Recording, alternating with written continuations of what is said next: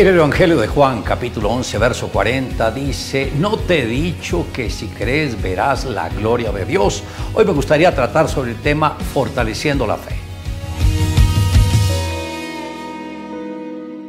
Cuando el Señor Jesús declaró, verás la gloria de Dios, anhelaba llevar al creyente a una dimensión fuera de lo normal. Buscaba elevarlo al mundo de la fe para que camine en lo sobrenatural, para que tenga la fuerza del espíritu que caracterizó a Abraham, quien nunca bajó de ese nivel de fe ni permitió que la duda llegara a su corazón. También tendremos la fuerza de Moisés cuando levantó su vara y se abrió el mar rojo, a Eliseo cuando le dijo a Naamán que se sumergiera en el Jordán. Con los siguientes principios, por medio de la fe, traeremos la gloria de Dios a la tierra, desarrollando un liderazgo sobrenatural. Como lo enseña la palabra, en el principio era el verbo y el verbo era con Dios y el verbo era Dios. Este era en el principio con Dios.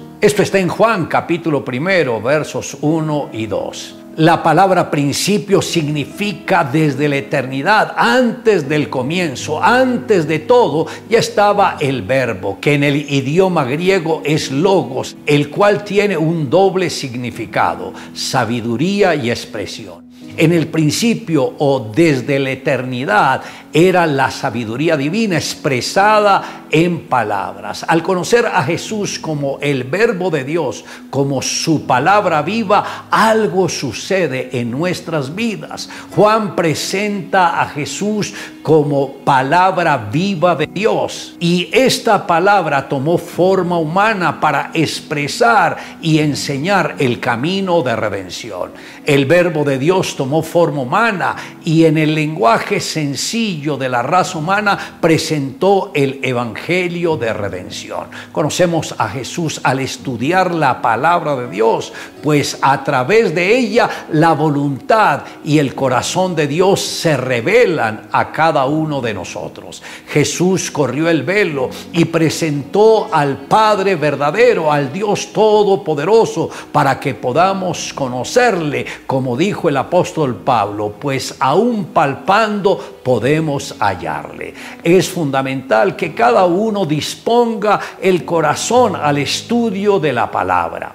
Y me refiero de la palabra de Dios. Disponer el corazón es quitar todo prejuicio intelectual, las barreras en el entendimiento, con la sencillez de un niño y recibir esa palabra y creerla poniéndola por obra en nuestros corazones. Quien tiene en su vida a Jesús, el verbo de Dios revelado, es una persona que ha nacido de nuevo y que por lo tal es completamente diferente a las otras.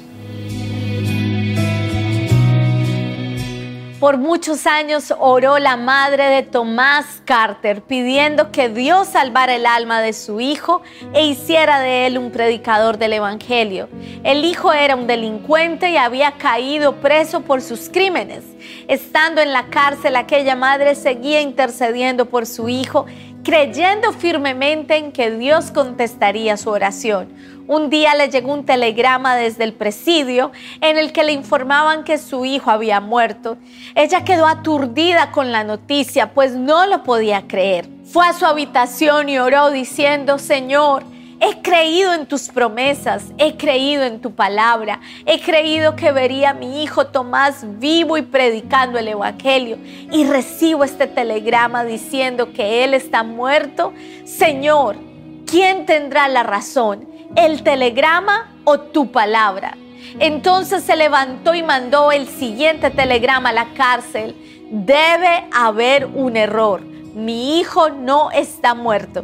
Efectivamente hubo un error, pues Tomás Carter estaba vivo. Al poco tiempo este hombre conoció a Dios y tuvo una conversión impactante. Cuando salió de la cárcel empezó a ganar almas para Cristo y llegó a ser un poderoso evangelista. Dios transforma. Le invito a que me acompañe en la siguiente oración. Amado Dios, gracias por extender tu misericordia a cada uno de nosotros. Gracias porque enviaste a tu propio Hijo para que pagara el precio por nuestra redención. Gracias porque enviaste al Espíritu Santo para que viviera dentro de nosotros y de esta manera depender 100% de ti. Gracias por cuidarnos día a día y por alimentarnos a través de tu palabra. Te amamos En Cristo Jesús.